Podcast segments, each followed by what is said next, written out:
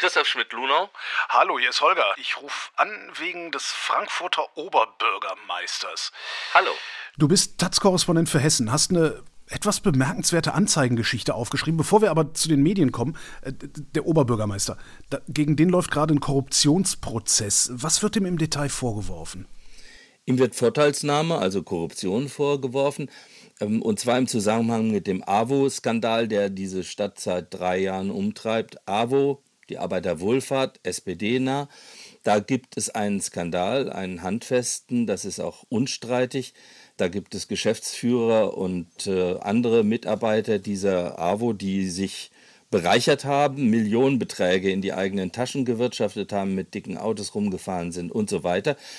Da gibt es Prozesse und einer davon, den, der betrifft den Oberbürgermeister wegen vergleichsweise geringfügiger äh, Beträge. Da geht es um ein Gehalt, das seine damalige Freundin und inzwischen Ehefrau äh, bekommen hat, äh, überhöht, 4.500 Euro im Monat und einen Dienstwagen als Anfängerin in einer Kita. Und das wird ihm vorgeworfen und er sagt, damit hatte ich gar nichts zu tun, ich habe auch davon nicht profitiert. Und äh, was die Vorteile sein sollen, die er angeblich äh, gewährt hat, das ist auch relativ dünn. Er soll Wohlwollen bei der Stadt äh, für die AWO äh, durchgesetzt haben, aber die Beweise sind sehr dünn. Aber das ist eben dieser Prozess und der macht natürlich Schlagzeilen, wenn da ein Oberbürgermeister auf der Anklagebank sitzt. Gleichzeitig läuft eine politische Kampagne für die Abwahl des Oberbürgermeisters jetzt am kommenden Sonntag, am 6. November. Warum das auch noch? Weil der fliegt doch eh raus, wenn er verurteilt wird. Ja, da, so lange wollten aber die Stadtverordneten nicht warten. Im Juli haben sie bereits eine Abwahl mit großer Mehrheit beschlossen. Und zwar äh, muss man da mindestens mit Zweidrittelmehrheit ähm, äh, unterwegs sein. Die gilt aber noch nicht, sondern erst, wenn die Bürgerinnen und Bürger abgestimmt haben und mindestens 30 Prozent dieser Abwahl zugestimmt haben, dann ist er sein Amt los. Man muss dazu wissen, äh, die Stellung eines direkt gewählten Oberbürgermeisters. Äh, bei der letzten Oberbürgermeisterwahl hat er 70 Prozent der abgegebenen Stimmen bekommen. Das ist natürlich auch eine gewichtige Sache, so jemanden abzuwählen. Also die Hürde ist relativ hoch und deshalb zittern die, die ihn loswerden wollen, dass sie diese 30 Prozent möglicherweise nicht zusammenkriegen. Äh, brauchen 30 Prozent aller Stimmen oder 30 Prozent aller Bürgerinnen und Bürger, also ein Quorum von 30 Prozent? Ein Quorum von 30 Prozent und das ist ziemlich viel. Das sind 150.000 Wählerinnen und Wähler. Ähm, ich glaube, bei der letzten Wahl haben ihn nicht mal so viele gewählt, weil die Wahlbeteiligung traditionell eben um die 30 Prozent liegen. Und wenn dann niemand 70 Prozent hat, hat er immer noch nicht 30 Prozent aller Wahlberechtigten. Also das ist wirklich ein Problem für die Abwahlkampagne. Deshalb ist sie auch so munter unterwegs in den Anzeigen der Tageszeitungen hier in Frankfurt. Wer ist denn überhaupt die Abwahlkampagne? Ist das die gesamte Bürgerschaft? Alle sind gegen ihren Bürgermeister? Nicht alle, aber die Parteien, die im Römer regieren, also Grüne als stärkste Fraktion, SPD auch, FDP und Volt. Die SPD ist auf den fahrenden Zug aufgesprungen, nachdem der äh, Oberbürgermeister auch äh, verwirrende Ankündigungen gemacht hat. Der hat ein Angebot gemacht, Ende Januar nächsten Jahres zurückzutreten oder sich abwählen zu lassen. Dann hat er das mit dem Zurücktreten wieder, äh, wieder zurückgenommen. Da war es für die SPD vorbei. Und natürlich ist die CDU munter dabei, die war von Anfang an dafür. Äh, die ist seit ähm, letztem Jahr auf der Oppositionsbank, da fühlt sie sich nicht wohl. Du sagtest eben Anzeigen. Also kommen wir mal zu den Medien. Welche, welche Rolle spielen die Medien in dieser Geschichte? Neutrale Beobachter, wie es sich gehört. Ja, ja. Ähm, es geht vor allen Dingen jetzt ja um, die, um den Anzeigenteil. Und da sind Merkwürdigkeiten mir zugeflogen. Ein Angebot vom 6. Oktober liegt mir vor an das Parteienbündnis, also an die, die den Oberbürgermeister weghaben wollen. Und zwar eine ganze Zeitungsseite in den drei Titeln Frankfurter Allgemeine Zeitung, Frankfurter Rundschau, Frankfurter Neue Presse. Die vermarkten zusammen ihre Anzeigen. 45.000 Auflage so ungefähr. So eine Seite kostet normal, regulär um die 300.000 Euro in allen drei Zeitungen. Diese Abwahlkampagne hat aber jetzt Sonderkonditionen. 2950 Euro für alle drei Seiten in allen drei Zeitungen. Das heißt, ein Rabatt von 90 Prozent. Sie sagen, das sei ja eine Kampagne für eine hohe Wahlbeteiligung und es gebe neutrale Motive und es sei keine Parteienwerbung. Aber wenn man dann die Anzeigen sich anguckt, sieht es völlig anders aus. Da wird nämlich gesagt, der OB muss weg, äh, ein Kreuz für Frankfurt, machen Sie den Weg frei sozusagen. Und äh, von, von Neutralität kann da eigentlich nicht die Rede sein. Und insofern ist das schon eine parteiische Kampagne zugunsten der Abwahl, also gegen den Oberbürgermeister. Hat die Gegenseite, also der Oberbürgermeister und vielleicht gibt es ja auch eine Pro-Kampagne, haben die ein identisches Angebot bekommen, wenn es doch darum geht, die Wahlbeteiligung zu erhöhen? Und Nein, die haben kein Angebot bekommen. Der Oberbürgermeister sagt, ihm sei ein Angebot nicht zugegangen. Und äh, ich habe nochmal wieder nachgefragt in dieser Woche um Rhein-Main Media. Das ist die, äh, die Organisation oder das Unternehmen, das diese Vermarktung der Anzeigen ähm, vornimmt. Die haben mir bestätigt, es gab keine Gespräche zwischen den Befürwortern von Feldmann und äh, den Verlagen. Wenn es doch darum geht, nur die Wahlbeteiligung zu erhöhen, warum sehen wir dann parteiische Anzeigen?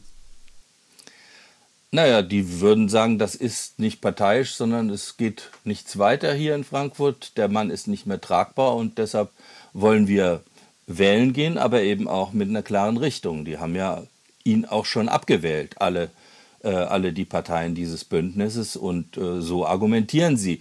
Ähm, das war mit Sicherheit den Verlagen auch klar. Spiegelt sich diese Parteilichkeit im journalistischen Teil der Blätter auch oder ist diese Trennung äh, Anzeigen und Redaktion aufrecht? Also jedenfalls erfahren die nichts von, diesen, äh, von dieser Rabattaktion zugunsten des Abwahlbündnisses. Aber ansonsten ist es unterschiedlich. Natürlich, die FAZ ist ziemlich auf der Seite der Abwähler und äh, da gibt es auch kaum äh, Gegenwind. Bei der Rundschau, bei der Frankfurter Rundschau ist es traditionell etwas ausgewogener, aber da ist auch viel Stimmung, Stimmungsmache drin äh, und ähm, da kommen viele Kritiker von Feldmann zu Wort und es gibt auch so hämische Geschichten da drin. Bei, bei der, bei der Bildzeitung ist es ganz klar, da ist der Kurs eindeutig und bei der FNP ist es auch etwas neutraler. Äh, also es ist unterschiedlich, aber die, die Grundstimmung hier in der ganzen Stadt ist auch tatsächlich gegen diesen Oberbürgermeister. In der ganzen Stadt, also ähm, ist er ist der tatsächlich auch bei den Bürgerinnen und Bürgern so unbeliebt, wie seine politische Konkurrenz gerade verbreitet? Das denke ich schon. Das ist immer schlimmer geworden, nicht zuletzt jetzt im Prozess. Da hat er zum Beispiel äh, Dinge aus seinem Privatleben erzählt um einfach seine juristische Position zu verbessern, äh, will ja deutlich machen, dass er nicht profitiert hat von diesem überhöhten Gehalt seiner Ehefrau. Und dann hat er erzählt, das sei nur eine Liebelei gewesen. Äh, als die äh, Freundin schwanger geworden sei, habe er auf Abtreibung gedrängt und er habe sie dann geheiratet, äh, weil ein uneheliches Kind äh, eine Schande für sie bedeutet hätte, weil sie türkischen Hintergrund hat. Also das sind schon Sachen. Er hat sich dann hinterher auch entschuldigt bei seiner sechsjährigen Tochter, dass er das gesagt hat. Und, äh, aber er kann es halt nicht zurücknehmen und da ist das Kopfschütteln allgemein. Trotzdem, das. Nee, mir reicht das nicht. Was ist. Was, was steckt da wirklich dahinter? Was ist der wirkliche Grund für diese Schlammschlacht? Ja, vielleicht gucken wir mal die, die äh, jüngsten Anzeigen an. Frankfurt wählt ab. Jetzt äh, auch wieder im Format füllend in allen drei Zeitungen. Heute zum zweiten Mal oder dritten Mal. Das ist eine www.frankfurtweltab.de, also eine Kampagne. Angeblich sind 40 Persönlichkeiten, die das unterstützen, aber verantwortlich im Sinne des Presserechts ist ein Immobilien. Mogul, also einer, der hier ähm, große Projekte betreut und äh, voranbringt. Und die Immobilienwirtschaft hat insbesondere mit Feldmann ihre Probleme, denn äh, er hat für einen anderen Kurs in der Stadt gesorgt. Hier ist ja äh, Bauboom. Hier entstehen Wohntürme und äh, Großprojekte im Dutzend äh, jedes Jahr und die äh, werden zu horrenden Preisen vermarktet. Also da kann man zum Beispiel eine Wohnung kaufen, da kostet dann der Quadratmeter äh, Eigentumswohnung 14.000 Euro, 18.000 Euro, also richtig Spitzenpreise. Und die Politik von Feldmann und äh, in seiner Folge auch die des Planungsdezernenten äh, Mike Josef, der ist auch SPD, der ist der SPD-Vorsitzende hier, die hat da etwas geändert, nämlich die Bedingungen für Investoren sind schlechter geworden in ihren Augen. Sie müssen äh, Sozialwohnungen äh, mitplanen, also 30 Prozent der Wohnungen. Sie müssen mit äh, Initiativen auch zusammenarbeiten.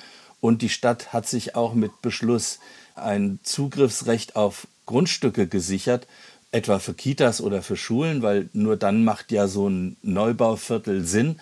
Und das schmeckt der Immobilienwirtschaft überhaupt nicht. Die war von Anfang an gegen äh, Feldmann und äh, zum Beispiel hat er dann auch einen Mietendeckel in der städtischen Wohnungsbaugesellschaft durchgesetzt. Und die Immobilienwirtschaft hat ja im Moment gerade Probleme.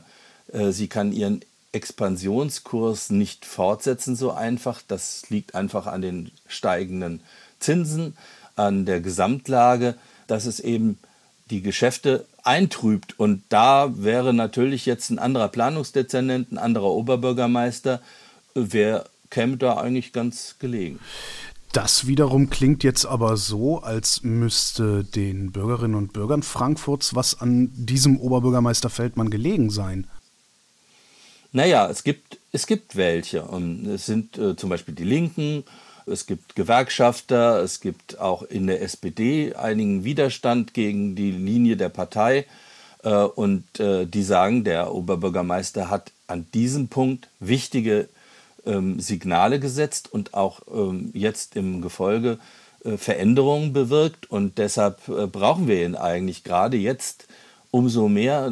Da gibt es auch weitere Beispiele. Der hat zum Beispiel immer dafür gekämpft, dass die Eintrittspreise für Kinder im Zoo und in den Theatern und in den Museen niedriger sind, ähm, dass äh, die, der öffentliche Nahverkehr erstmals die Einzelfahrten nicht teurer gemacht hat, sondern sogar die Preise gesenkt hat und so weiter. Also da ist einiges gewesen und das haben viele Frankfurter nicht vergessen. Und insofern ist es interessant. Ähm, ich habe jetzt mal geguckt, bei HR Info gibt es so eine Abstimmungsmöglichkeit. Da haben zwar 75 Prozent äh, ihn abgelehnt, also für die Abwahlkampagne gestimmt, aber 25 Prozent halten ihm die Stange, obwohl die Stimmung hier so eindeutig zu sein scheint. Und das wären schon ziemlich viele, vor allen Dingen dann, wenn die Wahlbeteiligung meinetwegen bei 40, 50 Prozent sind, wenn dann aber 25 Prozent für den Feldmann und gegen die Abwahlkampagne stimmen, ist das Quorum nicht erreicht. Also es wird ein spannender Tag am Sonntag. Und was denkst du, was passieren wird? Hast du eine Glaskugel da? Ich weiß nur eins. Am Ende des Tages werden wir wissen, ob der Oberbürgermeister im Amt bleibt, aber nicht, wie es hier in Frankfurt weitergeht. Wenn er im Amt bleibt, wird es ganz schwierig, denn er sitzt im Magistrat mit Leuten wie dem CDU-Vertreter, der ihm vorgeworfen hat, er hätte sich für die Ermordung seiner Tochter eingesetzt. Da spielt er also auf die Überlegung zu einer Abtreibung an. Wie der jetzt mit äh, dem Feldmann im Magistrat wieder zusammenarbeiten will, ist mir nicht ähm, erklärlich. Und äh, in, in der Koalition wird das auch schwierig, nachdem die Parteien alle in dieser Weise gegen ihn vorgegangen sind. Wie sollen die mit dem zusammenarbeiten? Die brauchen ihn aber. Er ist zum Beispiel durch seine Direktwahl auch äh, befugt, die Ressortzuteilung zu entscheiden. Das kann der Oberbürgermeister alleine tun. Und insofern müssen die dann irgendwie sich zusammenraufen. Wenn er weg ist, dann geht erstmal der Wahlkampf los. Dann müssen die Parteien Kandidaten aufstellen. Das ist auch nicht so ganz einfach. Da gibt es auch keine äh, geborenen Kandidaten, wo alle sagen, ja, das wird der werden oder die werden. Und dann geht der Wahlkampf los. Dann müssen die Parteien, die in diesem Abwahlbündnis noch vereint sind, aber dann gegeneinander antreten. Und im März wird dann gewählt und erst dann wird man sehen, wie es weitergeht.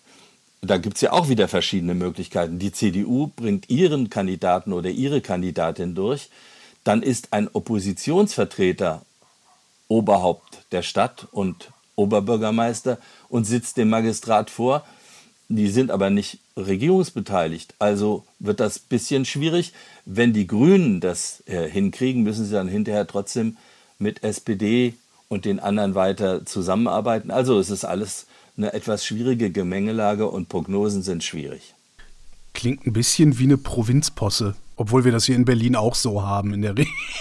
Ja, also Provinzposse, dazu ist mir die Sache zu ernst und die Geschichten, die jetzt äh, die Zeitungen da und die Zeitungsverlage veranstalten, die finde ich äh, schon eher problematisch und mit Posse ist es eigentlich ein bisschen klein und ein bisschen verniedlicht.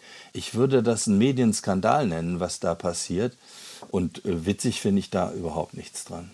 Christoph Schmidt-Lunau, vielen Dank. Gerne. Und das war Holger ruft an für diese Woche. Nächste Woche reden wir wieder über die Medien und bis dahin gibt es über Medien zu lesen auf übermedien.de.